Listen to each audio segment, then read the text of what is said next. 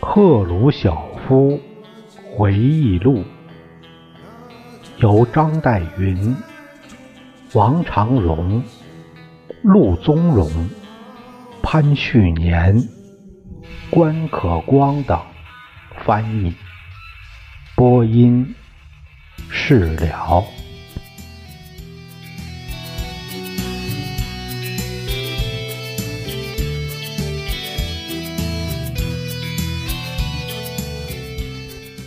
斯大林对军方、对弗罗西洛夫大发雷霆。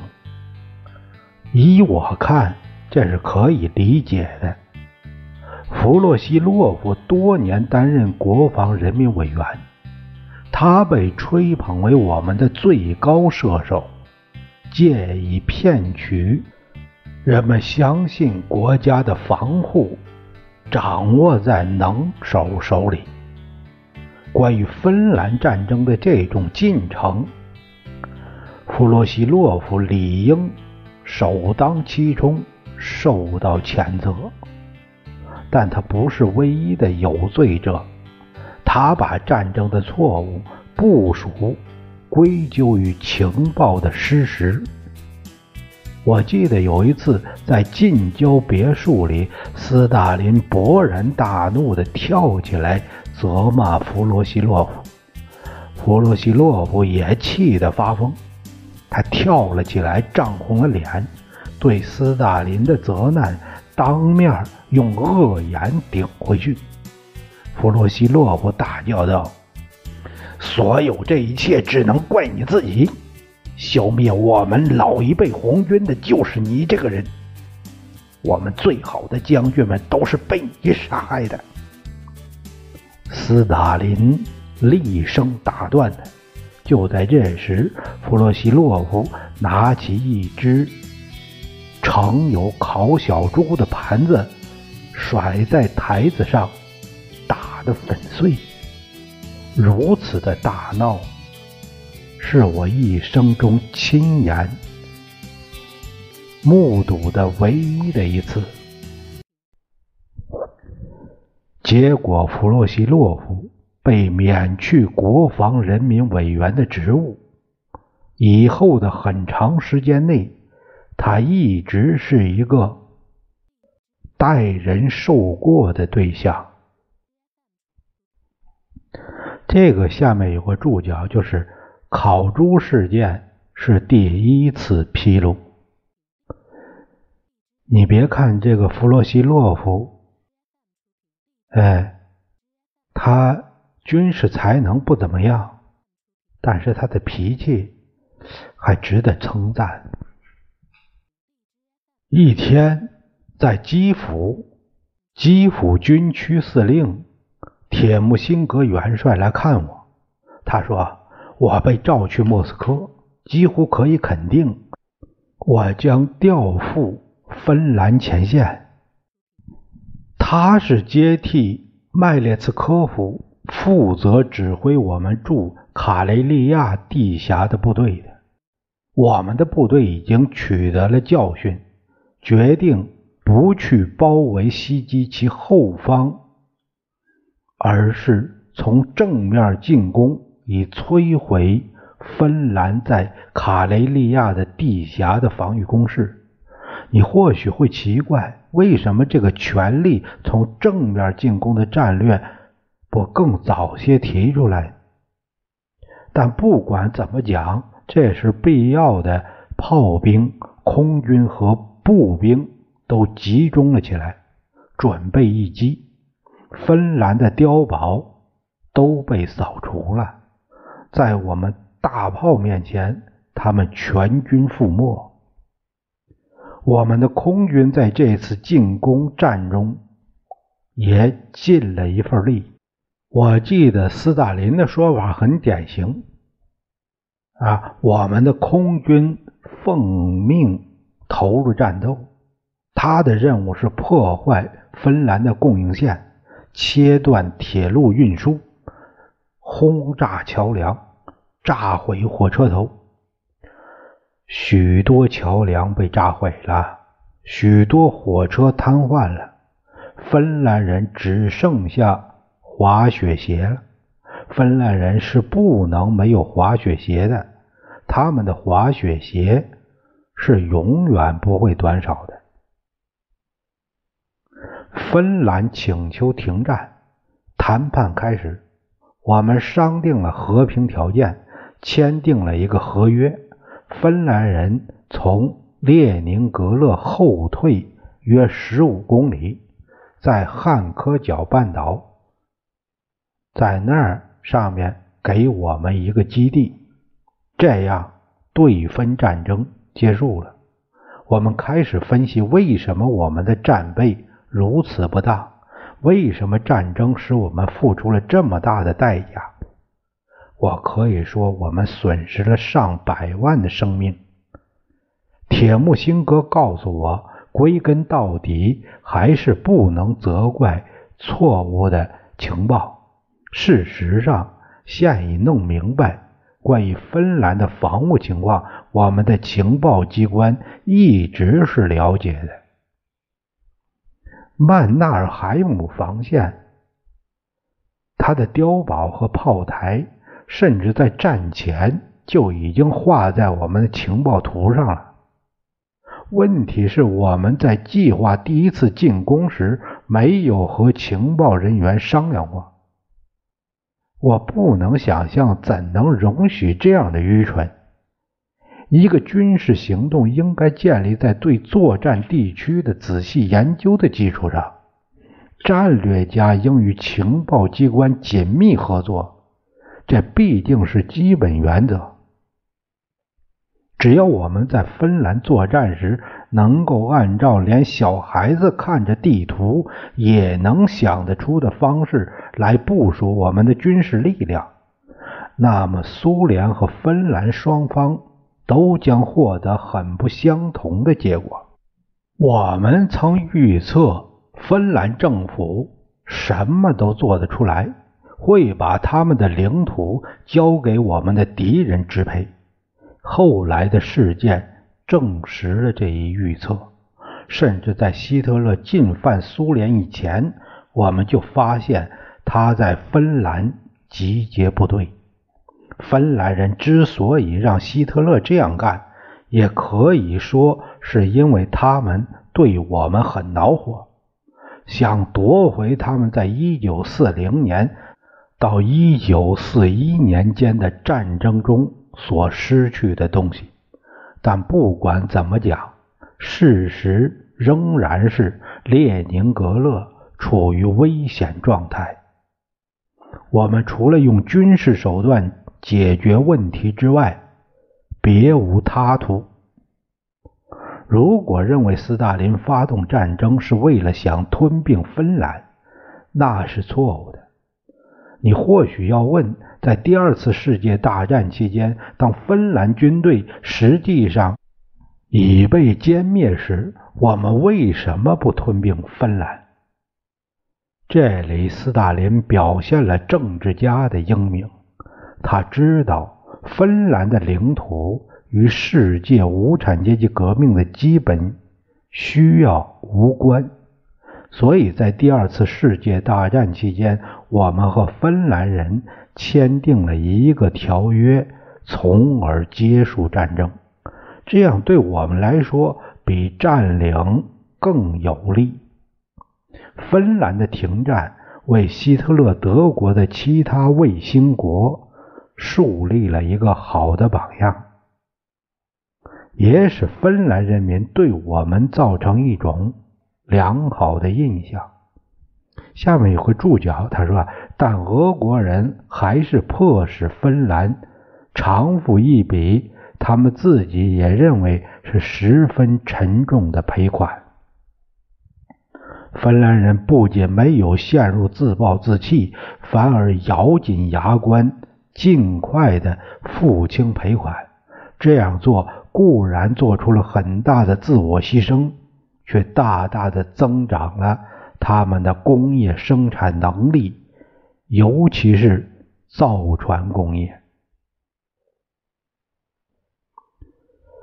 与芬兰进行的冬季战争，使我们看到了自己非常严重的弱点。他也把我们的弱点在希特勒面前暴露了。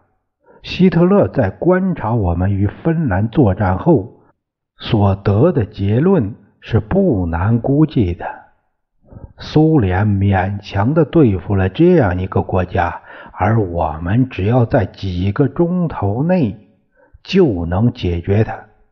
如果用我们最好的装备和训练良好、组织完备的大部队去进攻他们，俄国人还能剩下些什么？总之，我们在芬兰战役中的不良表现，促进了希特勒进行闪电战的计划，也就是他的巴巴罗萨行动。他这里叫巴尔巴罗萨行动，这里有一个叫就是呃翻译的问题吧。后来我们都是说巴巴罗萨计划。这个计划呢，是一九四零年十二月希特勒所发的指令的名称，在这个指令中制定了侵犯苏联的行动计划。一九四一年六月，法西斯德国即按照这个计划进犯苏联。在与芬兰作战中，我们有选择时间和地点的机会。我们在数量上胜过我们的敌人，我们有充分的时间备战。然而，即使在这些有利的条件下，我们只是在经历了严重困难和巨大损失后，才最终取得了胜利。用这样的代价而取得的胜利，实际上是一种精神上的失败。当然，我们的人民绝不会知道我们遭受了一次精神上的失败，因为始终没有把真实情况。告诉过他们，恰恰相反，当芬兰战争结束时，我们人民只知道让胜利的号角吹响吧。哎，这下面有个注脚，就是这个揭露道破了苏维埃领导向人民隐瞒真相的能力。哎，这种龌龊事儿。经常有人在做，这就播下了怀疑的种子。反分战争对我们的军队来说是一个黑暗的时刻，而我们的军队的不可战胜的口号是：假使明天有战争，我们今天做好进军的准备。啊，我们看下面是第五小节，希特勒巴巴罗萨行动前夜的红军。这里有一个编者案的分析，在讨论红军对战争缺乏准备的问题上，赫鲁晓夫煞费苦心的说明，虽然他是最高决策机构政治局的一个成员。但不可能期望他知道一向自夸的红军在指挥上的无能和装备的不足。尽管十多年来苏联工业的全部力量一直集中在这方面，照斯大林管理政府的方式来看，这似乎是非常合理的。赫鲁晓夫全神贯注的是乌克兰的内政。他依靠自己的前线司令保卫乌克兰的安全。他认为斯大林和弗洛西洛夫，也就是那个国防部长，会恰当的组织全国的军队和武器军需的供应。即使赫鲁晓夫具备盘结国防部长的条件，显然他也没有正规的场合可以去问。何况事实上他并不具备这种条件，在军队方面浪费了巨大的开支，军事检阅和演习是十分动人的。赫鲁晓夫知道，军队中大部分的高级将领已于1937年为斯大林和叶若夫所消灭。虽然他可能不了解，还有四万左右级别稍低的一些军官也遭清洗。他必然为红军在同芬兰作战中狼狈不堪的表现感到震惊。如果说在基辅与他相当的军事人员，先是铁木辛哥，然后是朱可夫。从未把军事方面的严重缺陷告诉过他，这几乎是不可能、不可想象的。诚然，铁木辛哥自己也曾在1938年被控为人民的敌人而几乎被枪决，仅仅由于赫鲁晓夫的亲自调停而幸免。赫鲁晓夫接着回忆说：“我们所有的人，首先是斯大林，都感觉到在我们的胜利中有一种失败，败于芬兰人。这是一种很危险的失败，因为它助长了我们的敌人认为苏联是一个泥足巨人的看法。但仅仅承认我们的失败。”仅仅对我们在对芬兰作战所犯的错误批评一通是不够的，仅仅解除弗洛西洛夫的职务，任命一个新的国防人民委员也是不够的。我们必须从这一事件中汲取教训，以为最近将来的借鉴。我们必须。对芬兰战役准备过程中的错误做更深刻、更广泛的理解。我们必须找出和清算在我们组织里导致失败的缺陷。我们必须提高苏维埃军队的战斗力。更重要的是，这意味着提高我们军事将领的领导质量。我不知道什么是削弱我们军队的更重要原因：军备不足，还是指挥人员不够？毫无疑问，两种因素都是重要的。一方面，我们部队的检阅和演习在提高人民的士气方面起着积极的作用；另一方面，他们掩盖了我们军队的缺陷。使人误信我们很安全，则又起了消极的作用。芬兰战争后，我们应重新考察我们的军队，特别是机械化部队。我们应更早的着手把工业转向战时需要。我们不知道在敌人进攻以前还剩下多少时间。然而，直到战争开始的那一天，我们仍有许多事情没有做好。这是一种不可饶恕的情景。我们为此付出了土地和生命的代价。备战工作比仅仅制定战略计划包括更多的是。战备的基础是军火生产。这就是说，生产飞机、大炮、坦克、步枪、工程设备、化学和细菌武器，总之，击退进攻和摧毁敌人所需要的一切手段。问题部分在于。斯大林试图亲自负责管理全部军火生产和机械化装备的生产，这样的结果是没有一个人真正知道我们兵工厂的情况。例如，我记得1941年，斯大林曾指示我去研究在飞机上装置柴油机的可能性。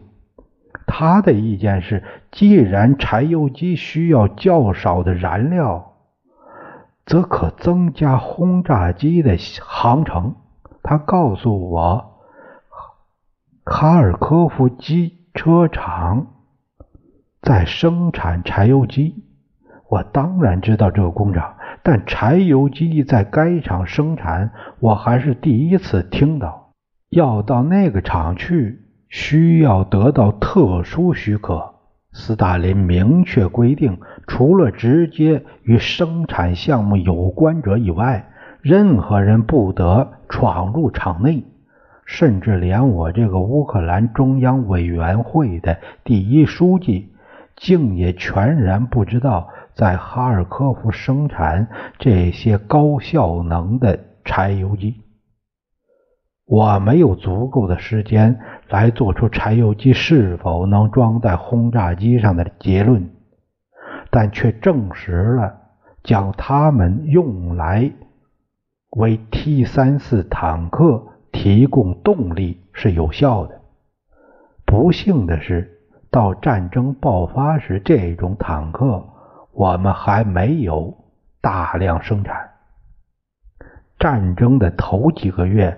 我们的各种武器都非常缺乏。我是一个政治局委员，也是斯大林统治集团的一份子，但我仍然无法知道我们连步枪和机关枪都非常缺乏的情况，更别说坦克和重炮的缺乏情况。我不能想象我们在这些基本方面都没有准备。甚至沙皇在一九一四年与德国开战时供应的步枪，比我们在希特勒入侵时所有的还要多一些。而我们的经济实力比沙皇政府不知要高多少，因此我们确是不可原谅的。我把主要的责任归之于弗洛西洛夫。直到他在芬兰战争中被免职时为止，他对我们军事力量的状态应负主要责任。我们为军备拨出了巨款，我从未听到斯大林拒绝过哪一笔款项的申请。弗洛西洛夫就是没有做出必要的申请，他的疏忽是有罪的。他的部下。一定向他报告过军备非常缺乏的情况，但这些报告就如同鸭子背上的水，一晃就没有了。根本没有听进去，他忘却了他的责任，而只是对着摄影师微笑，在电影摄影机面前趾高气扬的走着。人们常说弗洛西洛夫在。格拉西莫夫的画室做各种姿势所花费的时间，比他在国防人民委员部工作所花费的时间还要多。格拉西莫夫是苏维埃艺术学院的院长，实际上是斯大林的宫廷画家。他是一个学法事的人物，在艺术上不学无术。所有稍微有点创建的苏维埃画家。都会受到他的打击。他在剧院里所花费了大量的时间。作为一个歌剧的鉴定家和评论家，他也为自己树立了不小的名声。我记得有一次，我也在场，有人提到某一歌剧演员的名字，弗洛西洛夫的妻子眼睛朝下看着说。克里缅特叶夫列莫维奇认为他并不怎么样。弗洛西洛夫常常自以为是一个很不错的歌手，甚至在他的听觉开始变坏以后还是那样。我认为他唱的相当好，正像斯大林那样，他曾经参加过教堂的唱诗班。总之，弗洛西洛夫在负责武器装备和部队的部署等方面的兴趣，还不如在公开庆祝集会上表现他动人的军事气派来得大。当加马尔尼克、图哈切夫斯基以及老一辈的其他将领们还在世，也就是在一九三七年他们被消灭以前，那时根本没有弗洛西洛夫。而国防人民委员部的行政和政治工作却进行的很好。哎，下面有个注脚，这这是公正的评论。弗洛西洛夫是应该受到赫鲁晓夫所指出的各种责难的。至于斯大林，他过高估计了我们的战备。就像其他许多人一样，他被那些表现我们的部队检阅和演习的影片所迷惑。他没有看到我们战备的真实情况，很少离开莫斯科。事实上，除了到他的别墅去，或者到索契去休假，他甚至很少离开克里姆林宫。他的全部情报都来自弗洛西洛夫。而弗洛西洛夫自己就是一个脱离实际的人。军事指挥能力薄弱的原因是人所共知的。我们最优秀的将领们都被当作人民的敌人给消灭了。从这方面来估量他们的罪过，我认为斯大林比弗洛西洛夫更应受到谴责。弗洛西洛夫有时也。为被控告的将领们辩护而和斯大林争论，但另些时候他又有意的煽动斯大林去干。关于政治局的其他成员，没有很多话好说。在决策方面，最紧紧的跟在斯大林一边的是莫洛托夫，虽然军事指挥并不是莫洛托夫管的。他有时也煽动斯大林反对老一辈将领们的狂热，但是在武器供应方面上，莫洛托夫没有责任。毫无疑问，如果红军的高级将领们没有被害，我们就更容易击退法西斯侵犯。他们都是有经验的专家，他们中有许多人都是军事学院毕业的。经历过国内战争，他们都准备为了祖国而尽军人的义务，但他们绝不再有机会了。他们被消灭以后，我们不得不任命新的指挥官。军事人员的领导经历了两次、三次乃至四次的更迭。原任第三级、第四级的指挥官，在第一级、第二级的指挥官。被枪杀后，都被提升了上去。